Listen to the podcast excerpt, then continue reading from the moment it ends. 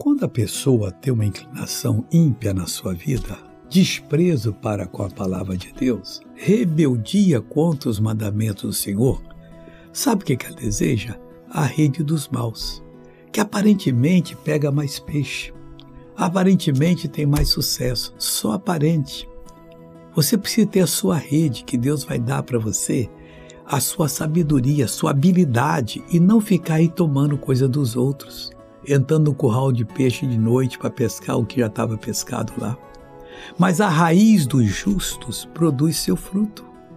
Então, na hora que nós somos raiz dos justos, quer dizer, entramos em Jesus, que Ele é a nossa raiz, nós vamos produzir o fruto mais lindo e mais gostoso.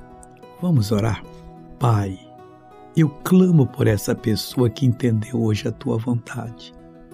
Ela vai ser uma verdadeira bênção está repreendido todo o mal que está na vida dela. E eu digo: saia, vá embora, em nome de Jesus. E você diz: Amém.